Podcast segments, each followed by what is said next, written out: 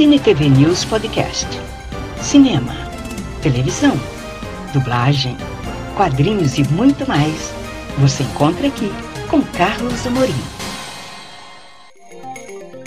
Você vai ficar com a primeira parte da entrevista com o ator e dublador Eduardo Borghetti, voz do Visão em WandaVision, só aqui no podcast do Cine TV News Virtual.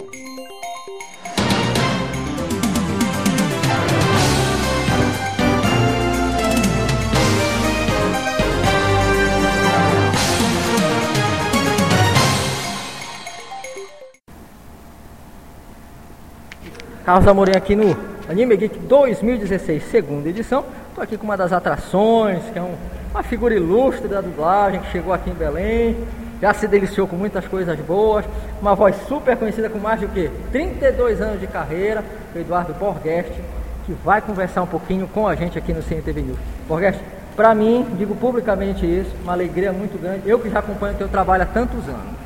É também, para mim, uma alegria super grande estar em Belém. Já gostei de cara, não conhecia, gostei do povo. É, te conhecer também ver que você conhece a dublagem tão bem e melhor do que muitos dubladores. e algumas coisas já fiquei tomando conhecimento a partir de você, né? Oh. Então é isso aí, muito legal estar aqui participando. Maravilha. Borges, queria que você falasse um pouquinho do, não posso fugir dessa pergunta, do início da tua carreira, porque eu sei que você fez teatro, mas foi em razão de uma experiência que você teve pessoal aí, que envolveu a tua mexeu com a tua vida, que depois surgiu o teatro e que depois surgiu a dublagem. É, bom, essa experiência eu, eu conto, até pode não parecer, realmente não tem a ver com dublagem, tem a ver com a minha vida pessoal, de, de, de uma história de, de salvação. Por quê? Porque na minha juventude, na minha adolescência, eu entrei num caminho muito errado, muito ruim, é, teve drogas, teve assim uma, uma, vida assim sem, sem rumo, de vazio e buscando preencher esse vazio.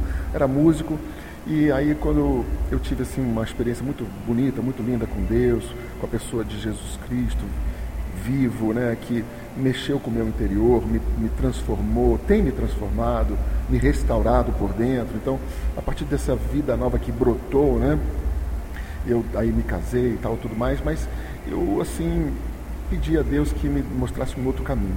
E fazendo uma viagem internacional, voltando com meu irmão, é, o filme não era dublado no avião, e eu comecei a brincar e, e fazer as vozes. E deu esse estalo, né? Falei assim, vou começar a fazer dublagem. E fui fazer um teste na Herbert Richards e confesso que foi ali a, a, mão de Deus mesmo, porque eu fiz um teste sem nunca ter visto dublagem na minha vida, sem nunca ter feito um curso. E eu me dei muito, surpreendentemente, muito bem no teste. Quem me, me, me ouviu foi o Nilton da Mata, né? Um, um grande dublador. E até me perguntou, você já faz dublagem e tal? De tal maneira foi depois eu passei a, a dublar normalmente, né? aprendendo, penando, é, errando, como qualquer dublador. Mas o que me fez entrar para a Ebert foi aquele bendito teste que eu dublei o que eu não sabia. Agora, agora, então, Borges, agora Borges, perguntando assim do, do, dos primeiros trabalhos, alguma coisa, porque eu sei que tem o Léo lá do Primo Cruzado, o Bert Viola da Gato e o Rato.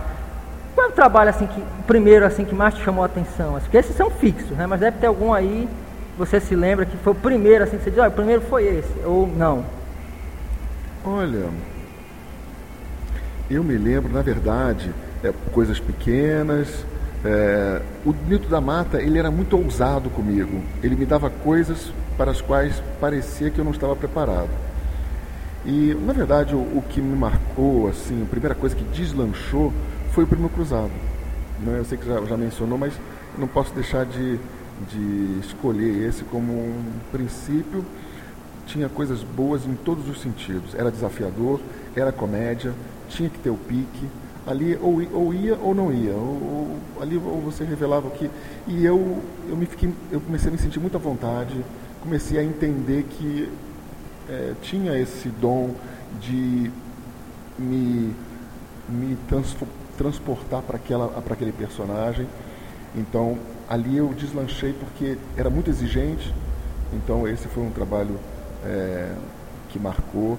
E tinha uma mensagem muito engraçada e pura, porque o, meu parceiro, um, a gente criou um tipo, um mineirinho, né? Claro que ele não era mineiro, ele era grego, né? Mas tinha que criar, para dublagem, tinha que criar um personagem é, brasileiro. E, e, era, e, era, uma mensagem bonita, porque ele, em Nova York, sendo um, um cara tão ingênuo, sempre se dava bem, com a ingenuidade e a simplicidade dele.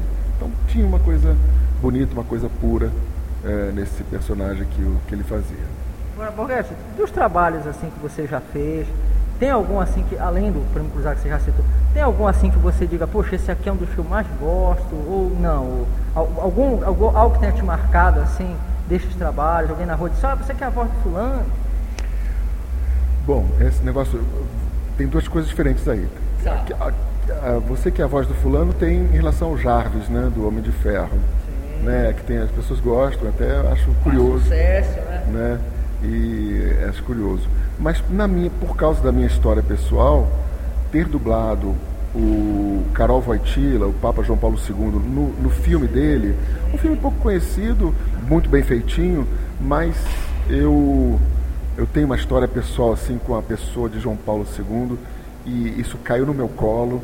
Eu, eu dei um esbarrão no, no diretor na, no, no, corredor, ele com o filme na mão, procurando quem pudesse dublar e foi cara a cara comigo. Então eu senti muito ali uma, uma providência. Me emocionei muito porque é, a, tudo que ele passou, tudo que ele sofreu, um homem, um rapaz, um homem simples, um homem que foi ator, né? E, e tudo isso. Então esse foi um filme que que me marcou bastante.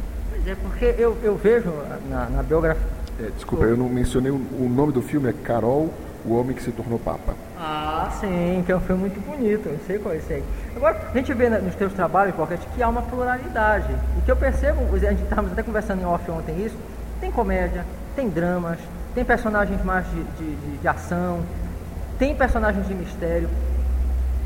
E aí, a lista é enorme. Se eu ficar falando aqui, além de ter alguns, alguns atores, alguns personagens aí que você que não deixam você parar de dublar. Eu, posso até dizer os nomes dele aqui, por exemplo, o Jeffrey Dean Morgan lá do Sobrenatural, também do Grey's Anatomy.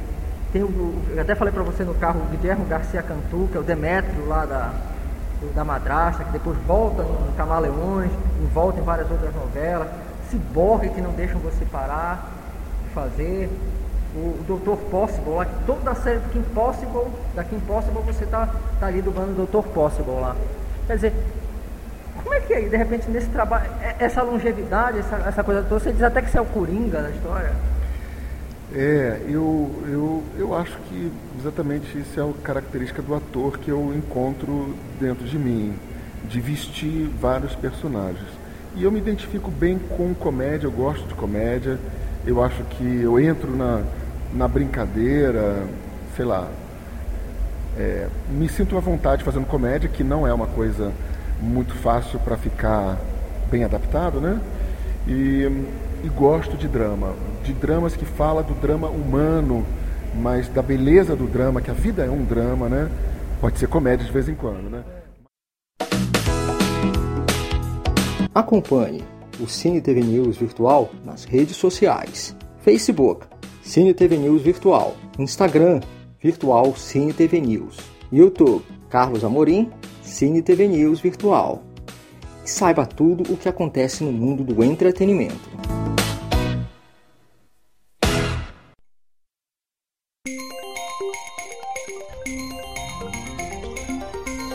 Muito obrigada por acompanhar este podcast do Cine TV News Virtual.